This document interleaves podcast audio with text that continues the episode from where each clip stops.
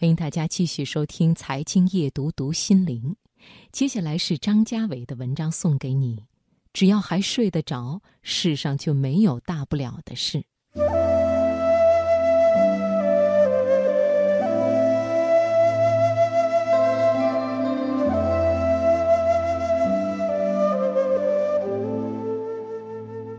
懂得睡觉快乐的人，大概明白。好好睡过一觉后，你对烦恼的看法会大大不同。一切都会过去，但只要人还活着，睡就是永恒的，也是最简单的快乐之源。苏轼好像总遇见跟睡觉有关的事。在南海时，宿于海中，天水相接，星河满天。儿子苏过酣睡，呼不应。苏轼自己做起叹息。在黄州时，著名的小舟从此逝，江海寄余生，开头却是夜饮东坡，到家三更天了，家童打鼾如雷鸣，敲门都不应，只好倚杖听江声。苏轼好像总是喊不醒人。传奇的承天寺夜游。是本来解衣要睡了，看月色好，就跑去找张怀民，还是不肯睡。如今谈论睡觉，大多讨论如何入眠，如何提高睡眠质量，如何在短暂的睡眠时间里获得更多的深度睡眠休息。也不奇怪，现代人乐趣诱惑太多，相比而言，睡眠。不免无趣，自然得想法子削减。然而睡眠是可以有趣的，虽然睡觉时本身感受不到。电影《集结号》里，张涵予被关禁闭，透透的睡了一天，起身后懒洋洋的、欣慰的、由衷的来了一句中低音，可算是歇过来了。睡透过的人见此自然会心。那是经历了一个漫长、结实、沉厚、不打褶皱，仿佛棉被抖开铺平了的睡眠才能有的感受。全身散碎的疲惫都被熨平了，这时，且不忙起，抻一抻全身的筋骨，会有种酸胀通透的痛快，仿佛全身都成了伸懒腰时的腰。相比而言，入睡的乐趣就少一些。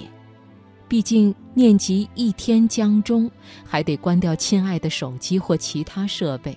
想到要早起，大多数人的心情是沉坠的。但是有一种情况也可以很美妙，比如只睡一小会儿。冬天吃饱了，本来凉凉的四肢末端也开始暖起来。睡意如棉花包裹着自己，不觉睡去后半小时就醒，会觉得仿佛历时甚久。所以，论到以短时间获大乐趣，半小时的午觉实在是人生至乐。时节也很要紧。假若天明了，听见鸟儿鸣转或是雨打窗，想到这是周末，更好了，翻个身继续睡。这大概是睡觉最大的乐趣所在。已经睡过一遭，带着睡过之后的快乐再睡一遭，有种酒足饭饱来个甜品之感。这种时段俗称赖床。赖床快乐至极，尤其冬日，累久了身体透凉，睡足了赖床，全身透暖滚热。以前在上海，冬天时我常熬夜。长夜孤单，中途吃宵夜来不及。最满足的瞬间是，天将四五点完工，不着急睡，因为这会儿睡总有点凄清冷寂到可怕的氛围。于是坐着，带着松软的倦意，看会儿闲书，慢悠悠等，到五点半穿厚实了出门，摸黑买第一屉大包子。买烫手的豆浆，买煎饼、鸡蛋饼、萝卜丝饼，买菜粥，消消停停吃完，天开始放亮，车水马龙逐渐响起来。回家，在保暖和暂时完工了、闲散无事的满足中躺下，等晨光慢慢起来，外面开始生机勃勃、喧嚷起来的时段，像刚出屉的白馒头那么松软、温暖、活泛的睡意来了，那就睡着了。只要还睡得着，世上就没有大不了的事。当然了，现实主义者会说，睡前有的烦恼，醒过来还是会有。但懂得睡觉快乐的人大概明白，好好睡过一觉后，你对烦恼的看法会大大不同，一切都会过去。但只要人还活着，睡就是永恒的，也是最简单的快乐之源。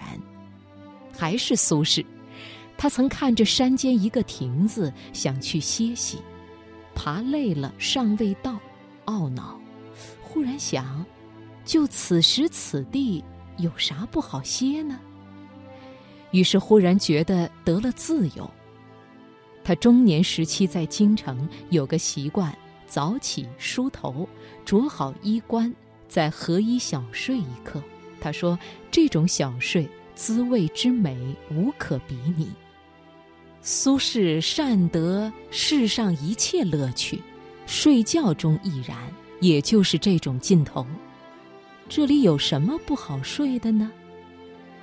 哪怕是一个小睡，只要放松了，就是开心的。